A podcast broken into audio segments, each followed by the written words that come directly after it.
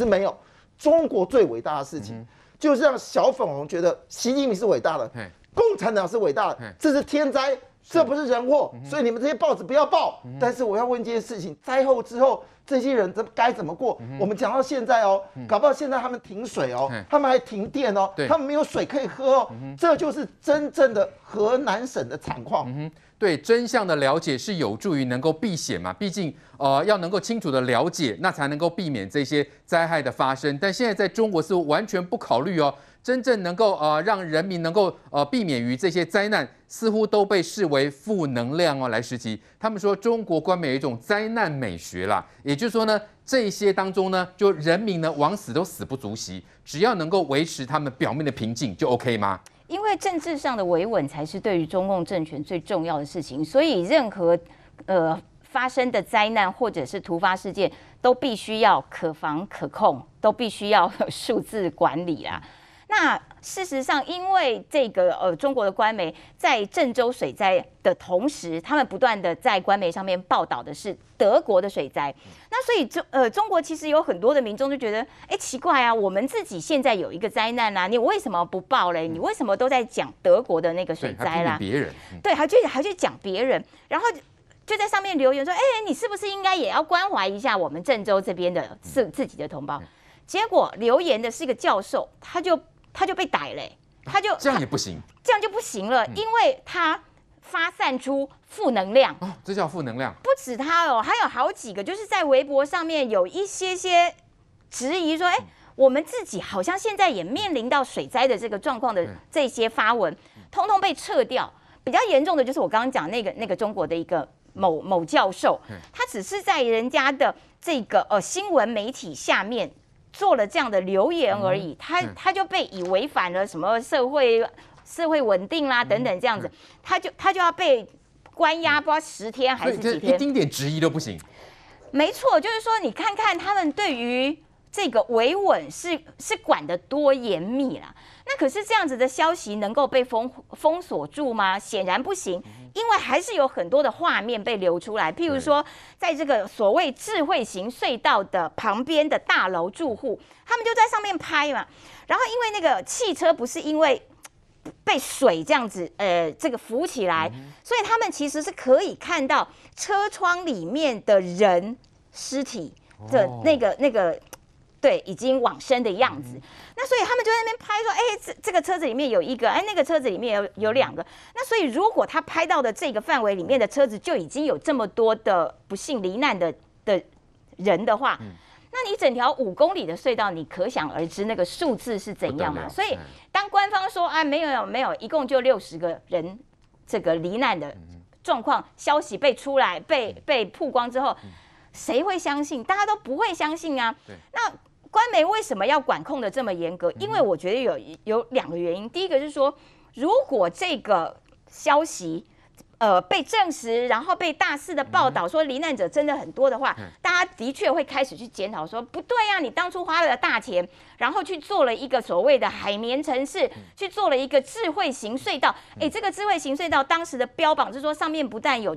绿绿披的植物绿披，然后而且它是会说话，能预警，还会说话哦。对，会说话，然后还可以监控，就是它可以预警说天气的状况。哎、哦，那如果你都可以事先预警，而且还会说话的话，嗯、那你怎么会没有预警到？对，哎，现在这个水要来了，嗯、然后赶快说话，然后 叫大家赶快疏散。嗯、所以会开始检讨嘛，就是当当初的钱到底花哪边去？嗯、因为显然。中国不只是郑州这边有做海绵城市嘛，因为很多个地方他们可能都在做这些，呃，之前都已经花了大钱去做这些事情，这是第一个，不能被揪出来，揪出来的话可能要下马一大堆的官员，这还得了？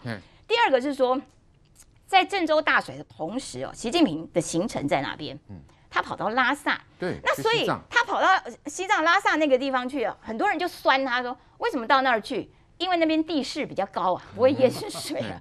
不过这些是酸话了。但是你可以想象说，对习近平来说，显然麻烦事很多，否则他不会这样子大老远的，在这种状况底下，你你没有去关心这些灾民，你反而跑到了西藏拉萨去，可见那个地方有一些嗯外面不知道的那个状况，需要他去做处理。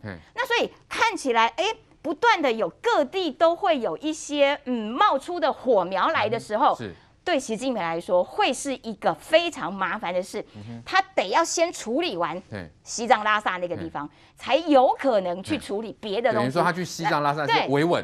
对，那所以如果你现在哇人在西藏拉萨，然后你这边爆出来说天呐，已经死亡人数飙到了六千呢，一万呢，那那个对于政权的的这个稳固性来说，会是一大挑战。所以我相信。呃，在中国官媒的这个呃严密的控管之下，嗯、有任何不一样的意见或者是任何质疑的声音，是立刻抓关押个十天啊、嗯、等等。对，对于这些人民来说，嗯、他们会不会看在眼里？当然会啊，所以他们必须要要要要防止国际媒体对于他们真实状况的报道。嗯、所以这件事情对于对于中国来说是重要的，嗯、而这些人民也的确接收到了这个中共官媒的这样子的。长期以来的驯化，使得他们对于国际上面的这些呃现实状况，其实都是不能够认同，所以他们会挑起他们更更尖尖锐的那个反抗。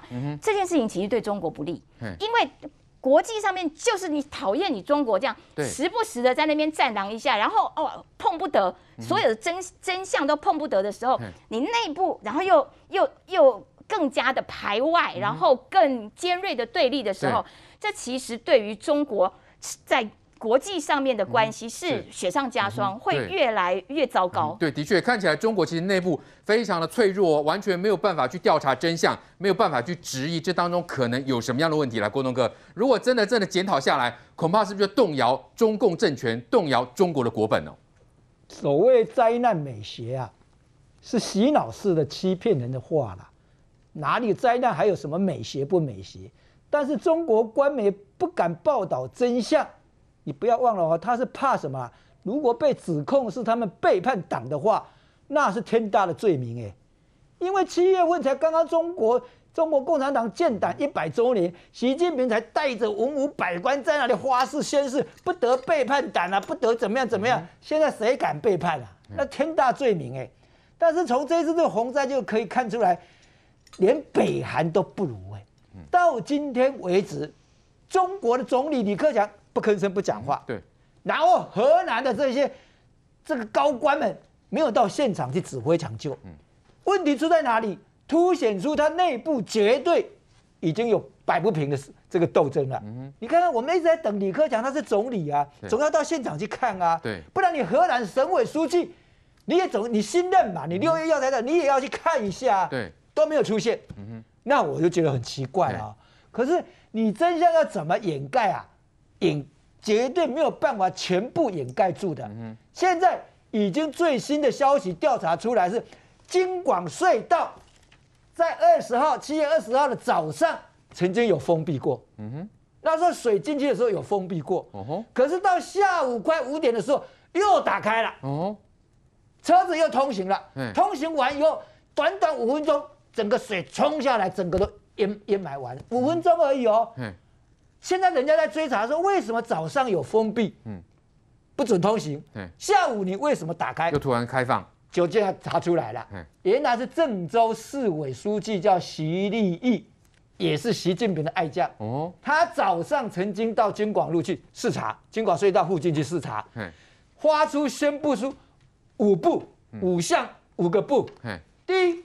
重要水利工程不能出事，第二，交通不能中断，哦，第三，地区不能淹水，嗯，第四，居家不准进水，嗯，最大的一个市委书记宣布了，底下怎么能不遵守呢？哦、所以这个问题，现在大家等李克强，大概也在等，嗯、看你怎么样摆平这件事情。嗯不是河南省委书记你要承担责任，就是郑州的市委书记你要负责任，总要有一个人负责任。或是也是在看习近平你怎么收拾善后，对，怎么处理。习近平跑去西藏，李克强也不出声了，就在那里看。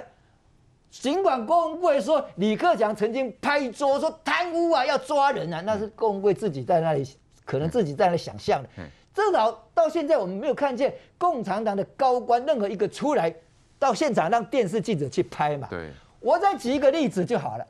如果单单那个郑州的地铁，单单月台上视讯月台上排在那边的尸体就不止四具了嘛。嗯，对。后来他们讲说地铁是死掉十二个了。那好了，我就想请问，哪里有这样的媒体啊？五六百人救出来，没有一家电视去拍这五六百个人救出来的那种高兴的画面，说我们救出这些人。现在更可怕的是，他们发现就是刚刚在讲的是哪个村被灭，哪个就是有一个叫新乡的乡镇啊，三更半夜看见怪手在那里挖河堤哦，准备。泄排泄掉那个河水高涨，整个泄掉嘛，所以新乡整个被泡在水里面，居民愤怒啊，一哥倒菜的全部就围堵这些怪手。那怪手那些司机也是很无辜，他也是奉上级命令去三更半夜开去那里。可是你在作业的声音让居民整个害怕了。你这样挖的话，河水整个进来，整个乡全部会灭掉。这就是共产党领导的整个统治底下的一个现象。但是我们不可否认，你再怎么。掩埋真相，人家都会计算嘛。里面你自己都公布说，拖出两百六十五辆汽车的时候，怎么可能只有四个人在汽车里面呢？好，再来关心疫情的最新发展哦。现在全台各县市呢几乎都归零了，只剩下双北市。那也预计在二十七号呢，这个啊警戒降到二级哈。现在各县市都在期待餐厅能够内用，但是只有双北市。还不行哦。那现在台北市在关注些什么呢？台北市长柯文哲呢，最近呢又在打疫苗。他曾经喊出说还剩下二十万剂的莫德纳没有打，结果被自己人打脸。好，我们看到包括这个北市府的发言人就说，二十万剂呢是几天前的量了。七月二十三呢是剩下十三万余剂。那因为中央也说嘛，你如果没有打完的话呢，那中央会收回。所以现在呢看起来到七月二十七到三十一到八月三号，大概都剩下几百瓶会。这个到期了，大约是一万三千剂了，所以呢，这样的这个技术打不完吗？问题出在哪里呢？来，明玉，科比现在是忙着在打中央吗？还是没有在积极的打疫苗嘞？两件事了哈，他说为什么打不完的原因哈，第一个他砍拖这个唐凤的系统了，他说是中央啊拖慢了这个台北市的施打速度。对哈，中央拖慢，对，怎么会呢？因为你要想想看，他讲那个中央系统，事实上中央的系统是这个，目前你打开来看是 A Z 嘛，就是我们现在目前为止这四周都是打 A Z，所以唐凤系统是约 A Z。你现在剩的是莫德纳，哎，对你剩下莫德纳，那你去砍他唐凤的 A A Z 要干嘛呢？所以我觉得第一个啦，他在多道菜多嘛，对他第一个他这个就就错了嘛，哈。那第二个啦哈，就说呃，你现在虽然好，就算就算你砍拖了哈，你剩下十三万剂啊，那他后来他自己又改了嘛。那你像新北市的，我其实我觉得比较新北市嘛，新北市就很负责任，就说哦，我们一定会打完，哦，赶快来打完。那说实在，你以台北现在打的量，当当时柯文哲很自豪嘛，他他如果说他说他一天呐、啊、可以打完四万嘛，可以打完四万剂，那你不管了，你不管是二十万，还是说他现在只剩下呃只剩下一点三万，你怎么样打，你一天就把它打完，半天就打完了。对啊。你不是说你一天可以打四万吗？你现在剩下一点三万，你半天就可以打完啦。那所以，我我不知道说，你像像侯友宜就说，哎、欸，我们会一定一定可以把它打完。嗯、那他这个侯他最喜欢讲的话了哈，就是失败的人找借口，对，成功的人找方法。你自己的座右铭是这个，失败的人找借口，成功的人找方法。那你为什么不找方法嘞？你现在怪东怪西是怪给谁听呢？对，所以我不懂啦哈，所以大家也不太懂这个。你就算胜，那那你也还是可以想办法把它打打完嘛哈。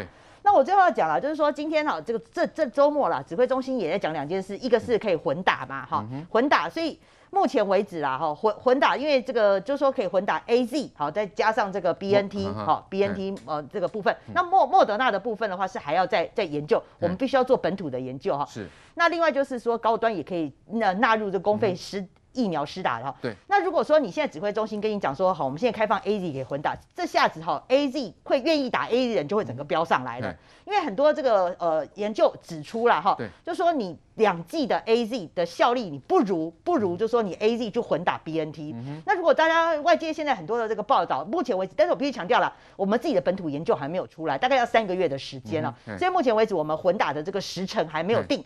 可是如果说你国外现在大部分的研究来看，你混打 A Z 混打的这个效果会比较好的话，这个也可以加加速这个 A Z 整个施打能量。所以我觉得柯文哲不要再找借口了。对，的确啦，这个各个县市呢，就是去积极的打疫苗嘛，不要再找一堆借口。特别是呢，呃，明明这个自己的疫情呢都还在没有办法清零当中，却是还是忙着炮打中央哦。那现在我们关注到啊、呃，国产的高端疫苗也要加入公费的施打计划嘛，哈。但是呢，我们却发现，嗯，好像有人呢，就是见不得国产疫苗好啊，忙着就要攻击。哈、哦，赵少康就说了，高端真的打得过 Delta 病毒吗？哦，他佩服呢，也祝福敢打高端疫苗的人。哎，正好，他佩服，有什么好佩服的呢？高端疫苗明明就跟美国这个卫生院合作的技术啊，这有什么好担心的呢？有什么好祝福嘞？我我其实也佩服，然后也祝福说，一边说 AZ 烂，然后一边偷偷去打 AD。A D 疫苗的国民党嘛，对不对？反正他们在疫苗上之所以会进退失据，就是他们没有一个统一的标准。如果他们用当时哦对对待 A Z 的标准来去处理高端，然后他们自己内部也不要这么多人去偷偷打 A Z 的话，他们或许现在还说得通。可现在问题就是说，他们的标准是很浮动的嘛，这是第一件事情。第二件事情呢，我会去打高端疫苗，国产嘛，对对，我会打国产疫苗，所以呢，赵少康应该要佩服我，也要那个 祝福我，对不对？对，原因很简单吧，因为我觉得国产疫苗我们还是要支持。当然，我前面对他监督非常非常多，可今天食药署只要敢说它比 A A Z 多三点四倍的综合抗体效价，我认为就可以来支持我们国产疫苗。至于 Delta 病毒，我坦白讲。高端没有做 Delta 病毒的相关研究，但是世界上有能够对付 Delta 病毒的疫苗，坦白说，现在一半一半也不多，大家都还是一个问号，因为这东西是新的。对，可是尽可能的，尽可能啊，我们当然站在我的立场，我希望高端可以进一步做 Delta 疫苗，呃，Delta 病毒的研究。甚或者是在二零二一年改款哦，我们都会改款，对不对？对，就是第二代的疫苗啦，可能会针对变种病毒。改款或改版的时候 要针对变种病毒，这当然嘛，因为我出国我会遇到 Delta 病毒啊。对，你总不能说我用原原始的病毒株 OK，可是其实当我打完疫苗，我最终结果我还是希望说我出国可以安全去安全回来嘛。所以二零二一年的时候，高端去改款的时候，哎，可以针对 Delta 病毒，这件事情应该可以慢慢落幕。对，可是对我也有几件事情我比较不能接受。第一件事情是柯文哲还有侯友谊，很多人都说你这样怎么都不都不批评侯友谊？我今天一起讲，我觉得这两个市长至少我目前看起来是没有肩膀去扛新北市跟台北市的经济开放的。我先很多人都会说啊，柯文哲以前讲到夜市解封说饿死比病死多什么等等的，去考碎柯文哲，现在不敢开放台北市的餐饮业。对，可是我讲一件事情，台北跟新北市意思是一样的。你们不开放，但你们你们有没有标准告诉台新北市跟台北市的餐饮业者，什么时候我们要开放？我照理来说，现在已经是二级，这个二级不是陈时中讲的，而是用所有的科学根据来看，我们台湾都有能力降到二级。二级什么时候升三级？不明感染源十例，对不对？还有意下吧？可是哦，七月二十六号就是今天，不明感染源是两例，二十五号是两例。二十四号是八例，二十三号是五例，二十二号是六例，二十一号是七例，二十号是五例，等于说这一个礼拜我们不明感染源都压在十例以内。对，而且这个压在这十例以内不是运气好，有有时候是哎，今天不明感染源九例。明天十三例，好啊，后后后后天七例，再大后天呢变十二例，不是嘛？它不是震荡的，它是第一个，它是压在十例以下，对。第二个，它是不断的往下的，你看已经连续两天是两例不明感染源，对。换句话说，从所有我们当时设定的科学标准跟科学防疫的门槛，我们现在就应该是二级，对。我们现在二级的状况之下的话，我们餐厅就应该适度的开放来做做营业，对。你要要求做梅花座，要有隔板，什么都没有问题。可是你双北的市长，包含柯文哲，包含侯友宜，现在不敢。你不敢是一回事，那你可不可以告诉双北的市民？我有很多做餐饮业的朋友，告诉新北的市民，告诉台北市民，什么时候解封？你如果讲不出来一个科学标准的话，那表示你在用什么？在用政治判断，在做情感的勒索。那柯比就是这样嘛？柯文哲就这样，再等一个礼拜看看。柯文哲就这样，凭感觉。什么叫等一个礼拜看看？那一个礼拜如果呢？一个礼拜，我这样讲哦，一个礼拜后变不明感染源十一例、十二例的时候，我也支持再封起来。这就是你要画一个标准，你要让民众有所适从。柯文哲更荒唐什么东西？只要他开放的时候，他就说一个道理：宁夏夜市开放，就是说啊，现在饿死的比病死多。现在呢，他想要逆时钟，故意跟陈忠唱反调，就是说我们要再看看，再看一个礼拜。对，没有一个标准。对。第二件事情，柯文哲自己在防疫完全状况外，要搞到自己的发言人跳出来打脸柯文哲。对。柯文哲受访的时候说什么？哦，我们啊，台北是看了库存还有二十万的剂量，他吓一跳。讲完之后，他的发言人陈志啊，马上在台北市的赖群组里面澄清啊，说哎没有啦。二七月二十三号剩下量是十三万，不是不是二十几万，是以前的柯市长可能数据误植，他就讲嘛，柯文哲搞不清楚状况嘛，丢脸呢，丢脸，你搞不清楚状况，然后你要信口开河胡说八道，对，然后你在真的需要你靠你肩膀来扛的时候，你不敢扛，嗯，所有新北市、台北市的小吃业、营业业、餐饮业，全部因为你们两位没有肩膀，对，收入锐减，嗯哼，那你补助有没有下去？也没有嘛。所以说这件事情我其实我不能接受，原因就是，你如果要谈防疫，就要走向科学，而不是走向情感。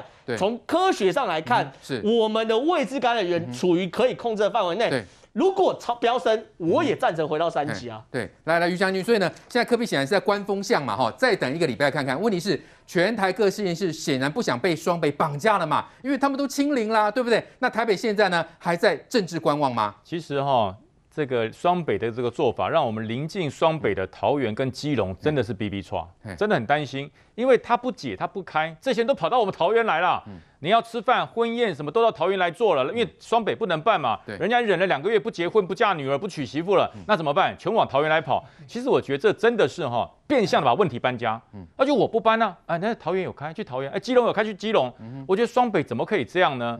你既然当一个民选的大家长。你就要扛责任，那这个责任不是叫你硬扛，不是叫你直接说我就这么干了，不是科学的数据很明白，CDC 所展现出来的数据，全国都可以降到二级。哦，难道你双北是在全国的统计之外吗？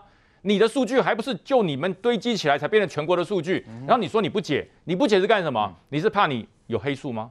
难道你怕你有有黑数，你有盖牌，你有隐瞒，还是你有掌握不住的？你没有跟中央讲？如果是这样，就更可恶了。你就是陷邻近的县市于不义，哎，是对你你你没有跟大家说清楚，那你自己心里知道，所以你才会说，我再等一个礼拜看看，对，是干嘛？看看这些人会不会运气好就没有出来了，这些人就没有没有这种所谓的不明本土出来了。你这对基隆、对桃园、对隔壁的这些县市，我觉得那是超大的危机。所以我觉得哈。既然要当一个民选的父母官，既然你要做好防疫，第一件事情，你不要怕舞台不见嘛。哎，我宣布变二级了，我这个记者会可能就不用开了，我没有舞台了。如果是这样，就更可恶。你根本是拿全民的担心跟焦虑变成你自己的政治工具。对，所以我觉得一切就按科学工具、科学的数据，完全按照整个数据你来做宣布。